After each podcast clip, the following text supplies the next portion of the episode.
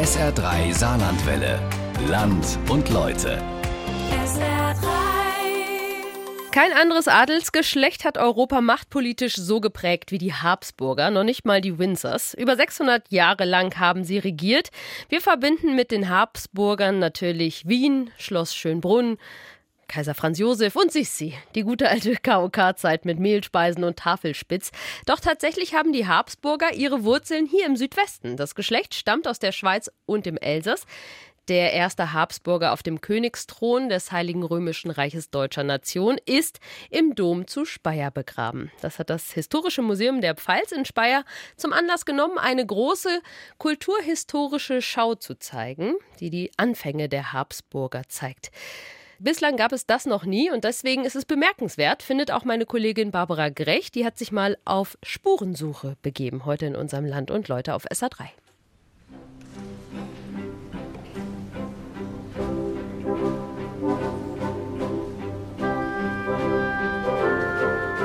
Die Habsburger. Woran denken wir da? Natürlich an Schloss Schönbrunn, die prächtigen Barockbauten, die noch heute in Italien, Slowenien oder Ungarn stehen. In diesem typischen KUK Ockergelb. An die Doppelmonarchie Österreich-Ungarn, in deren Reichsgebiet die Sonne niemals unterging. Das in seinen Glanzzeiten Teile der neuen Welt umspannte an Österreich, Kaffeehausschmäh, Kaiserschmarrn und natürlich an Franz, Ja? wir bekommen ein Kind. Sissi, ist das wahr? Ist das wirklich wahr? Ja, ja, lass mich. Sissi. Kaiser Franz Josef und seine Sissi. Die Ikonen der Habsburger und spätestens seit den Schnulzen-Filmen aus den 1950er Jahren jedem ein Begriff. Doch das sind nicht die einzigen Gründe für den Glanz und Glamour, den die Habsburger bis heute umgibt. Und das, obwohl sie vor über einem Jahrhundert abdanken mussten, so Friederike Walter, Leiterin des Kulturmanagements im Speyerer Dom. Die Habsburger waren eben über lange Zeit ein dominierendes Adelsgeschlecht in Europa, waren überaus erfolgreich und haben dann aber natürlich auch ein spektakuläres Ende gefunden, das noch nicht so lange zurückliegt. Und mit Sicherheit, Sissi hat sicher auch eine Rolle gespielt. Franz, Ich bin so glücklich, dass ich dich wieder habe. wie geht es unserer Kleinen? Danke, gut. Welche Bilder wir auch heute von der Donauer Monarchie im Kopf haben. Ob Franzl und Sissi oder das Attentat von Sarajevo, bei dem der Thronfolger Erzherzog Franz Ferdinand ermordet und damit der Erste Weltkrieg ausgelöst wurde. All diese Bilder stammen aus der Endzeit der Donaumonarchie.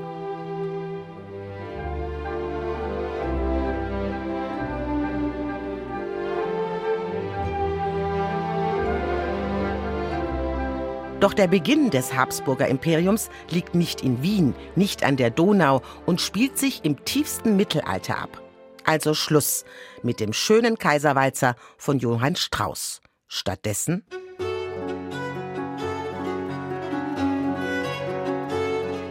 Wir schreiben das Jahr 1273. Die Königswahl im Heiligen Römischen Reich Deutscher Nationen steht an. Und im Wahlstudio, in dem die Besucher in der Ausstellung Die Habsburger im Mittelalter, Aufstieg einer Dynastie im Historischen Museum der Pfalz empfangen werden, ist die Überraschung groß. Überraschung in Frankfurt. Das vorläufige amtliche Endergebnis der Königswahl 1273 liegt nun vor. Wir sind im Wahlstudio des Jahres 1273 und beleuchten die Hintergründe der Königswahl, die Kandidaten, allen voran natürlich der Überraschungskandidat Rudolf von Habsburg und sein starker Widersacher, der goldene König Ottokar II. von Böhmen. Und es ist, man kann es nicht anders sagen, ein Paukenschlag. Nach langen und dem Vernehmen nach zähen Wahlverhandlungen haben die Kurfürsten den 55-jährigen Graf Rudolf von Habsburg mit großer Mehrheit zum neuen König gewählt.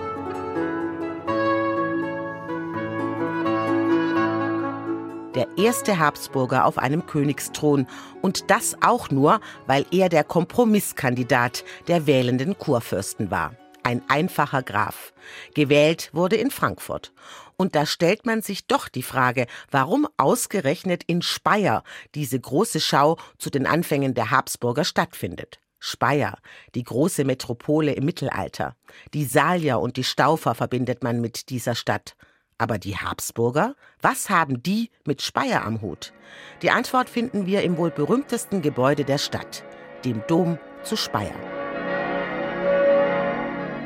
Die Habsburger haben mit Speyer sehr viel zu tun. Der Ahnherr, also der Begründer des Hauses Habsburg in seiner Bedeutung, wie wir es heute kennen, der liegt hier im Speyerer Dom begraben. Und das Haus Habsburg ist dem Dom bis heute verbunden. Also es gibt immer mal wieder Habsburger, die hierher kommen und den Dom auch besuchen. Doch bevor wir das Grab von Rudolf I. von Habsburg in der Gruft im Speyerer Dom besuchen, begeben wir uns erstmal auf Spurensuche im Leben dieses ersten habsburgischen Königs. Rudolf I. von Habsburg. Ehrlich? Ich hatte von diesem Mann keine Ahnung, bevor ich in die Ausstellung nach Speyer kam. Ja, interessanterweise überstrahlen natürlich diese Kaiserin und der Kaiser der Neuzeit eigentlich alles, aber bei den Habsburgern selbst, da war Rudolf immer ein Begriff. Sie haben sich immer auf ihn zurückbesonnen. Er gilt gewissermaßen als der Ahnherr dieser Dynastie, weil er es eben als erster geschafft hat, ins Königtum aufzusteigen. So der Direktor des Historischen Museums der Pfalz, Alexander Schubert. Bemerkenswert ist im Übrigen, dass die Habsburger ursprünglich nicht etwa aus Österreich stammen.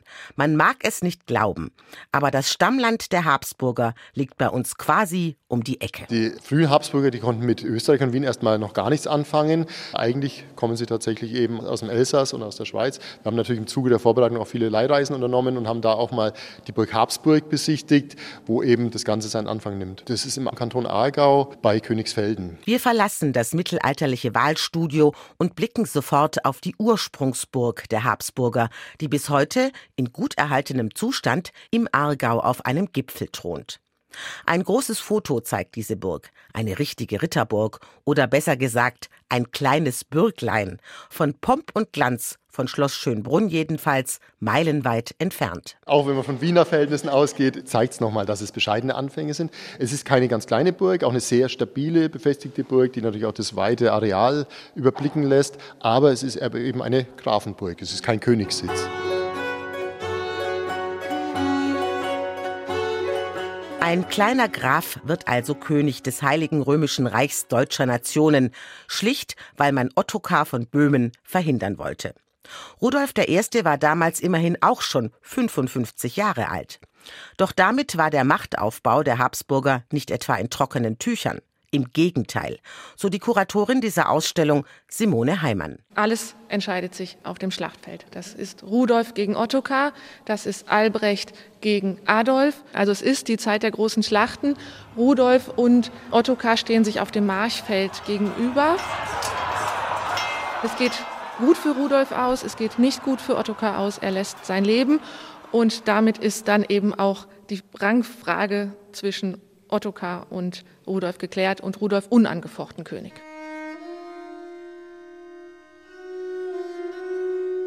König Rudolf von Habsburg jedenfalls mühte sich sein ganzes langes Leben ab, um seine Macht auszubauen und zu verfestigen. Unermüdlich auf Reisen und stets bemüht, sein Image aufzupolieren. Mit Erfolg, so Friederike Walter vom Speyerer Dom. Wir sind noch gar nicht im Dom drin, da stoßen wir bereits auf Rudolf. Rudolf von Habsburg sind gleich drei Reliefs noch in dieser Vorhalle gewidmet, mhm. auch vor Goldgrund und die zeigen wichtige Stationen seines Lebens. Darunter eine, vor der wir jetzt gerade stehen, das ist in einem Gedicht von Friedrich Schiller auch gewürdigt, äh, die Begebenheit, dass er einem Mönch, der äh, einem Kranken die Krankensalbung, die Kommunion bringen möchte, ermöglicht, einen reißenden Bach zu überqueren. Da setzt er den Graf auf sein ritterlich Pferd und reicht ihm die prächtigen Zäume. Dass er labe den Kranken, der sein begehrt, und die heilige Pflicht nicht versäume. Und er selber auf seines knappen Tier vergnüget noch weiter des Jagens Begier, der andere die Reise vollführet. Und am nächsten Morgen mit dankendem Blick, da bringt er dem Grafen sein Ross zurück, bescheiden am Zügel geführet. Das ist etwas, was zu Lebzeiten von Rudolf von Habsburg schon als Geschichte überliefert wurde und was uns seinen Charakter zeigen soll, dass er eben demütig sich in den Dienst anderer stellt und natürlich ein frommer König ist. Man könnte auch sagen, ein König der Herzen. Tatsächlich wird er so auch im Katalog zur Ausstellung liebevoll ironisch betitelt. Er soll auch mal ein Bier mit seinen Untertanen getrunken haben und recht leutselig gewesen sein. Ob das alles stimmt? Auf jeden Fall scheint Rudolf in Sachen PR und Eigenwerbung gut unterwegs gewesen zu sein.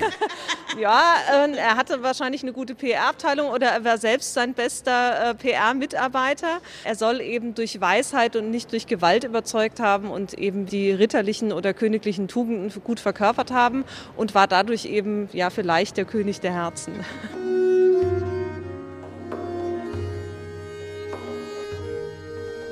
Und zur guten Imagepflege gehörte für Könige im Mittelalter auch die Grablegung. Und da kommt jetzt Speyer ins Spiel, der Dom zu Speyer. 1291 war es soweit.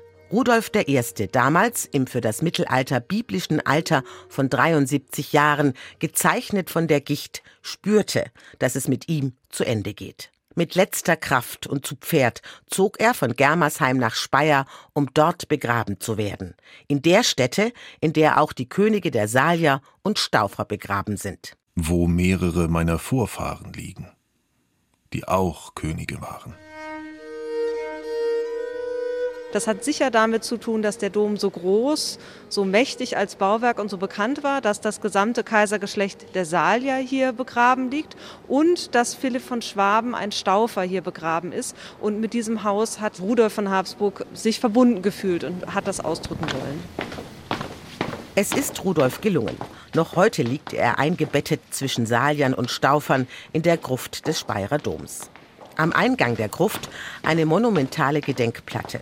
Man begegnet Rudolf sozusagen in Lebensgröße. Sorgenfalten sind auf seiner steinernen Stirn eingemeißelt und auch wenn ein Stück weggebrochen ist, mit der typischen Habsburger Nase. Man hat das Gefühl, man guckt diesem König ins Gesicht und dass das mit auch zu seiner Popularität beigetragen hat, weil man eben jetzt mal einen mittelalterlichen Herrscher hatte, zu dem man ein Gesicht hatte. Und sonst gibt es eben diese idealisierten Darstellungen und hier haben wir jetzt einen sichtbar gealterten, etwas lebensmüden König vielleicht auch vor uns. Ein bisschen melancholisch, also wenn er jetzt äh, gucken täte, täte er melancholisch gucken und so, so sorgenvoll und erschöpft. Das war eben wirklich ein anstrengendes Leben. Ne? Dieses war permanent genau, unterwegs. Genau, man war eben permanent unterwegs, musste da die Dinge regeln und Rudolf von Habsburg hat das ja sehr ernst genommen und hat das ja auch sehr erfolgreich getan. Mhm. Das ist ja der Grund, warum er eigentlich so ein bedeutender Herrscher war.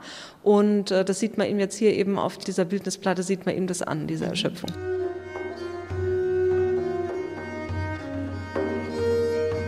Doch all die Mühe und Plag hatten sich gelohnt. Bis heute gilt Rudolf I. als Begründer der mächtigen Habsburger Dynastie, wenngleich das mit der Erbfolge dann erstmal schief ging.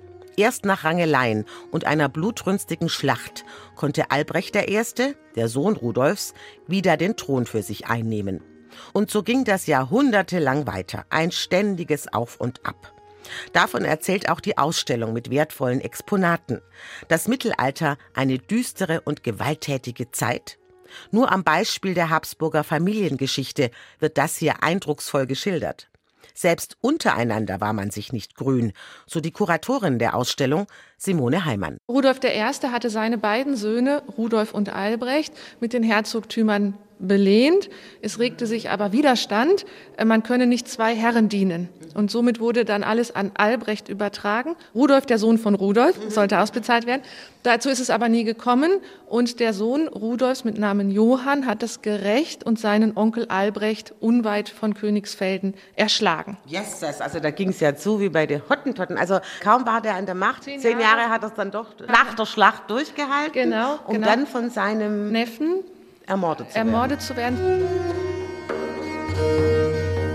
Die Habsburger jedenfalls konnten sich erstmal nicht durchsetzen in der Machtfrage im Heiligen Römischen Reich deutscher Nationen, so der Direktor des Historischen Museums der Pfalz, Alexander Schubert. Es ist eben in dieser Zeit so, dass eigentlich drei große Dynastien sich etablieren, die sich für königsfähig halten, die auch um die Herrschaft ringen. Das sind die Habsburger, die Luxemburger, da taucht jetzt Heinrich VII. am Horizont auf und die Wittelsbacher, die Bayern. Da kommt dann Ludwig der Bayer ins Spiel. Die drei Dynastien ringen darum und nach dem Tod Albrechts wählen die Kurfürsten einen Luxemburger, nämlich Heinrich VII., der dann das Reich regiert. Der ist derjenige, der auch diesen Zwist zwischen Adolf von Nassau und Albrecht nachträglich befriedet, indem er beide in den Speyerer Dom bestatten lässt und damit gewissermaßen nachträglichen Frieden stiftet. Auf jeden Fall war diese Epoche eine des Machtverlusts für die Habsburger. Auch in ihrem Stammland, der Schweiz, rumorte es. Man wehrte sich gegen den Adel und so besann sich der Nachfahre von Rudolf, Friedrich der Schöne, ob er wirklich schön war, weiß man im Übrigen nicht, es existiert kein Bild von ihm, der jedenfalls besann sich auf seine Besitztümer weiter östlich in Österreich. Man ist aber ja natürlich weiterhin Herzog von Österreich. Das war man schon vorher und darauf konzentriert man sich nun und wandert immer weiter nach Osten. Tirol, Wien, Kärnten, das sind jetzt die Regionen, um die es in unserem zweiten Ausstellungskapitel geht. Das heißt aber auch, Wien war damals nicht Wien, wie wir es heute kennen, oder? Klar, also der Aufstieg Wiens ist unmittelbar natürlich mit diesem Ausbau der Habsburger dieses Herrschaftsbereichs verbunden und äh, so wird Wien dann eben zu einem Residenzort. Also man hat im Prinzip Prinzip die Loserzeit genutzt, um sich breiter wieder aufzustellen? Ja, hätte wahrscheinlich auch Wien niemals so ausgebaut, wäre man König und Kaiser geblieben. Man könnte es in der Rückschau so bezeichnen, es werden Vorbereitungen getroffen, um eines Tages wieder König und Kaiser werden zu können. Derweil die Habsburger an Wien und ihrem künftigen Weltreich basteln, kicken die anderen Königsgeschlechter die Habsburger erstmal endgültig von der politischen Landkarte. Dafür steht die goldene Bulle die erste Verfassung im Deutschen Reich. Eine Originalausgabe dieser Schrift ist in Speyer zu sehen. Schon allein dafür lohnt ein Ausflug in das Museum. Man könnte sagen, die Goldene Bulle ist das Reichsgrundgesetz, das das Heilige Römische Reich einfach hat. Vielmehr hat es nicht an Gesetzgebung, aber darin legt Kaiser Karl IV., der Luxemburger, die Prinzipien fest, wie dieses Reich organisiert sein soll. Ganz zentral ist dass hier dann festgelegt ist, sieben Kurfürsten wählen das Oberhaupt des Reiches. Und wer sind diese Kurfürsten? Die drei Erzbischöfe von Köln, Mainz und Trier und dann vier weltliche Herrscher, nämlich der König von Böhmen, der Markgraf von Brandenburg, der Pfalzgraf bei Rhein und der Herzog von Sachsen. Das sind die Königswähler. Sie haben schon gemerkt, da fehlt einer, nämlich der Österreicher. In diesem Reigen der mächtigsten weltlichen und geistlichen Fürsten sind die Habsburger plötzlich nicht vertreten. Und das äh, nagt schon natürlich. Deswegen ist die Bulle hier. Ne? Deswegen ist sie hier. Ja, ja. Die, die, diese goldene Bulle hat eine riesige Auswirkung auf das Selbstverständnis der Habsburger. Das werden wir Ihnen dann gleich zeigen, wie die Habsburger auf dieses Gesetzeswerk reagieren.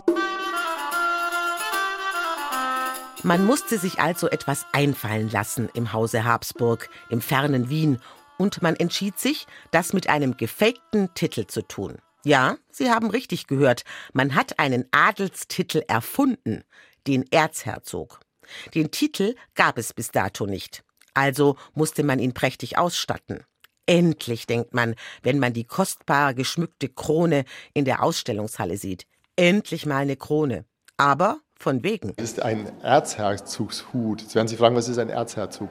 Und das ist genau die Reaktion der Habsburger auf die Goldene Bulle, mhm.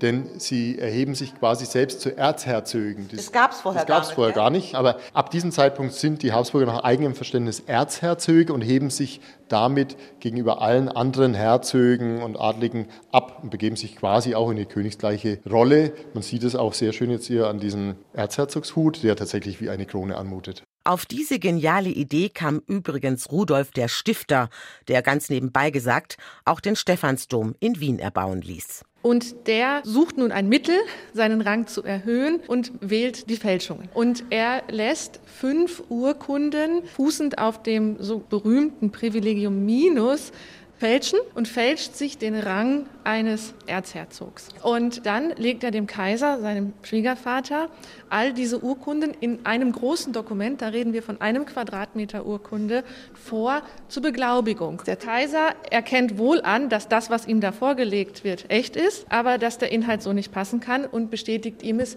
nicht. Aber Rudolf und seine Nachfahren halten daran fest. Und man muss ja manche Dinge nur immer wieder erzählen und so lange warten, nur dann glaubt man es ja. Und dann als die Habsburger mit Friedrich III. wieder den Kaiser stellen, der bestätigt die Echtheit des Privilegium Maius und den Rang des Erzherzogs. Klingt irgendwie nach Donald Trump und Wladimir Putin, finden Sie nicht? Man muss nur lange genug irgendeinen Blödsinn behaupten, dann werden es die Leute schon irgendwann glauben. Die Rechnung jedenfalls ging bei den Habsburgern auf.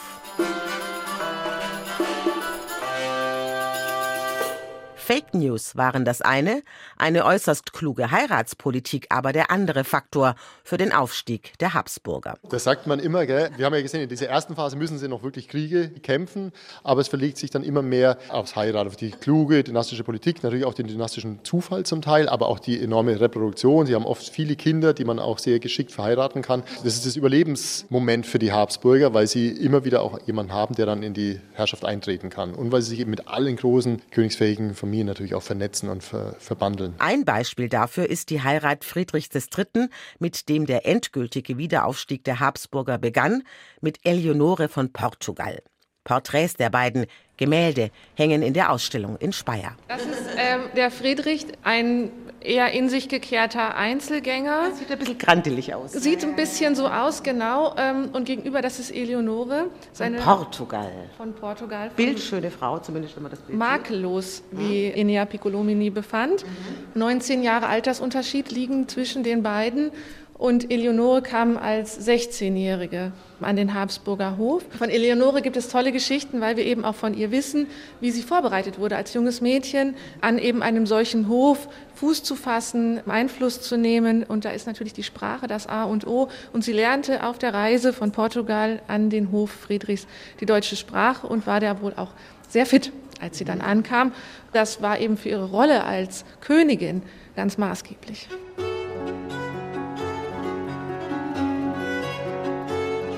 Wir kommen nun zum letzten Habsburger, der in der Ausstellung in Speyer eine große Rolle spielt. Maximilian I. Auch er heiratete äußerst klug. Genau, das hat sein Vater Friedrich III. gut eingefädelt. Nach dem überraschenden Tod von Karl dem Kühnen war Maria von Burgund Alleinerbin dieses riesigen und reichen Landes. Und äh, die nun konnte für Maximilian an Land gezogen werden, die beste Partie. Und es war, nach allem, was wir wissen, wohl auch eine gute Ehe. Und ihren frühen Tod, sie stirbt nach einem Reitunfall, ist ein großer Verlust. Maximilian jedenfalls bastelte ebenfalls, wie seine Vorfahren, an seinem Image. Wer sich im Leben kein Gedächtnis macht, der hat nach seinem Tod kein Gedächtnis. In seiner Zeit festigt sich dieses Habsburger Kaisertum so stark, dass es danach eigentlich nicht mehr möglich ist, gegen die Habsburger im Reich zu agieren. Er hat äh, kühne Ideen, er überlegt zwischendurch sogar, ob er Papst werden könnte, noch zusätzlich. Jedenfalls ist diese Verbindung auch Kaiser, König des Reiches in seiner Zeit vollkommen unumstößlich. Er trifft kluge Eheentscheidungen für sich und seine Nachfolger, sodass die Habsburger Herrschaft ab dem Zeitpunkt wirklich etabliert ist bis in die Gegenwart.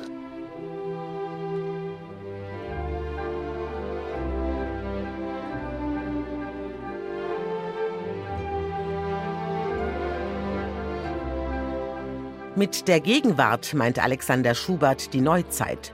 So nennen beinharte Mittelalterhistoriker wie Schubert und seine Kollegin Simone Heimann die Zeit nach der Mittelalterepoche. Mit Maximilian endet auch die Ausstellung Die Habsburger im Mittelalter, Aufstieg einer Dynastie im Historischen Museum der Pfalz. Das kann man bedauern, denn dann ging es doch mit den Habsburgern erst richtig los. Wollen wir noch mal kurz einen Blick über den mittelalterlichen Tellerrand werfen? Dafür eignet sich der Vater von Simone Heimann, Professor Heinz-Dieter Heimann, ebenfalls ein Mittelalterspezialist, der aber diese Epoche auch mit der Neuzeit verknüpft. Eigentlich wollten wir uns in Speyer im Vorfeld der Ausstellung treffen. Doch dann bekam er Corona. Nichts geht mehr. Da haben wir ihn einfach angerufen.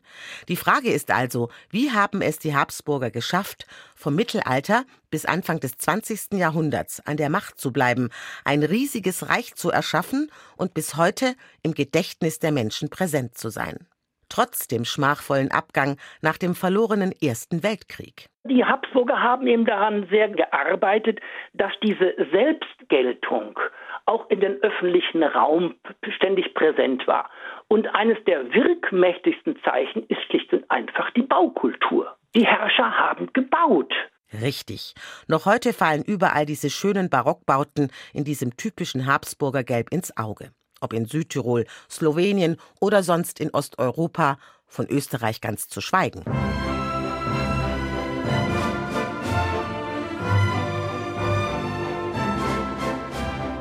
Ein Übriges haben die Kaiserinnen und Kaiser und deren Verwandte beigesteuert. Ob Maria Theresia, die gütige Landesmutter, die für die Wiederbesiedlung von Osteuropa beispielsweise durch die Donauschwaben gesorgt hat. Marie Antoinette, die dem französischen Volk geraten hat, doch Kuchen zu essen statt Brot, das es nicht gab, und dann mit ihrem französischen König unter der Guillotine landete. Und natürlich mit Sissi. Viel Glamour, große Tragödien, diese Mischung macht's. Ich folge Ihnen da gerne. Das heißt, wir sind im prallen Leben. Was von dem erreicht die Geschichtsbücher oder was von dem überreicht unser historisches Wissen oder was von dem wollen wir sozusagen als Besonderheiten einer Adelsgruppe erleben. Und da haben eben sozusagen bestimmte Situationen dazu geführt, dass wir gleichsam ein kanonisiertes Geschichtsbild der Habsburger in aller Regel vorfinden. Wenn Sie heute zum Stichwort Sissi einrufen, dann können Sie selbstverständlich sich einen wunderbaren Film anschauen und damit ein Geschichtsbild der 1950er Jahre haben. Sie können aber auch lesen, dass Sissi eine ausgesprochene Narzisstin gewesen ist oder dass sie unter Bulimie gelesen hat. Das konnte unsere Elterngeneration noch nicht lesen. Die Geschichte der Habsburger ist also noch lange nicht auserzählt. Man denke nur an den Kaiser Franz Josef und sein eher trostloses Ende, an die Ermordung des Thronfolgers Erzherzog Franz Ferdinand in Sarajevo. Solche Geschichten und Tragödien tragen natürlich zur glorifizierten Erinnerung bei. Ebenso die Kaffeehauskultur, der Topfenstrudel oder der Tafelspitz. Eine eigene Lebenskultur, die im Habsburgerreich geprägt und geliebt wurde. Was bleibt also von den Habsburgern? Es bleiben zunächst einmal die Integrationsleistung dieser Monarchie über all die Jahrhunderte. Das ist etwas Außerordentliches.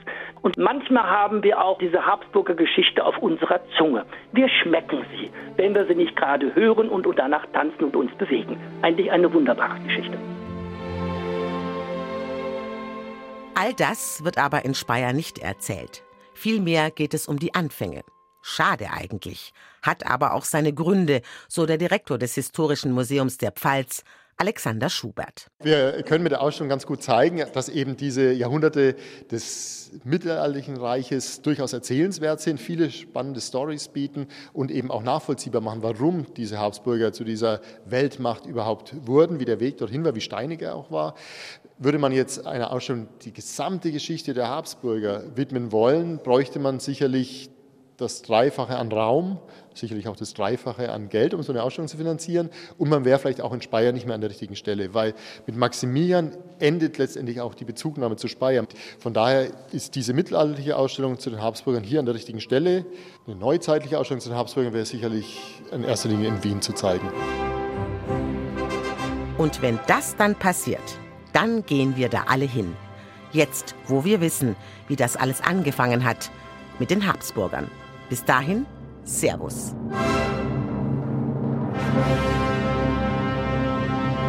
Servus. Das Land und Leute von Barbara Grech können Sie nochmal nachhören bei uns in der SR3-App als Podcast oder auf sr3.de oder auch bei YouTube. SR3 Saarlandwelle. Land und Leute. SR3. Regionale Features auf SR3. Immer sonntags um 12.30 Uhr und als Podcast auf sr3.de.